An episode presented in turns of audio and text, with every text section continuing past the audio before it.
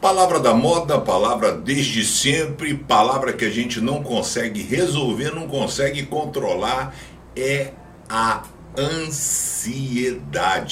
Ou coisinha ruim, sabe? Rapaz, você tem um contrato para fechar, um grande contrato.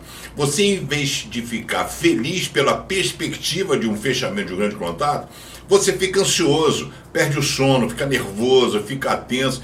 É engraçado essa questão da nossa natureza humana ter sempre os olhos de que as coisas não darão certo.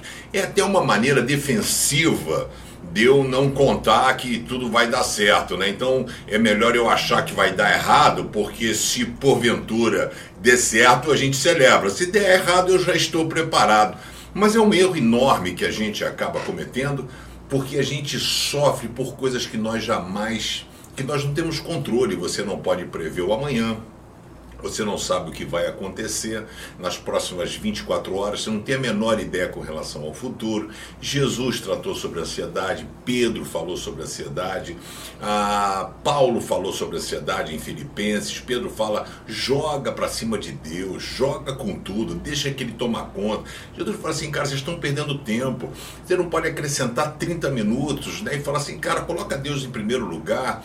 Paulo vai falar sobre essa questão também, não fiquem ansiosos, fiquem preocupados com as coisas, mas é, você vai receber de Deus a paz que excede todo entendimento. Mas eu vou usar Salmo 34, 4 para falar sobre essa questão de ansiedade. Né? E o salmista Davi pô, passou por inúmeras ansiedades.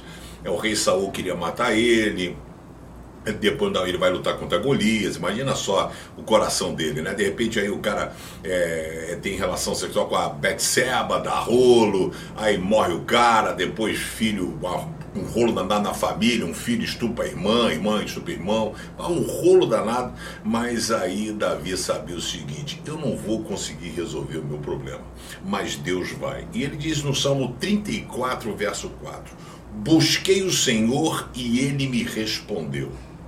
E aí está o segredo. Livrou-me de todos os meus temores. Pegamos a palavra temor e colocamos medo, ansiedade, o que você quiser. Você busca o Senhor e Ele vai ser teu parceiro. Ou melhor, Ele vai dizer: deixa comigo, confia comigo, deixa que eu resolvo, adoro. Vocês não terão que fazer nada o Senhor lutará por você. A ansiedade não vai ajudar você a chegar perto de Deus. Vai fazer você perder o teu senso de, de, de direção e vai perder a sua lucidez. Perca-se, mas nas mãos do Senhor, que já deu tudo certo.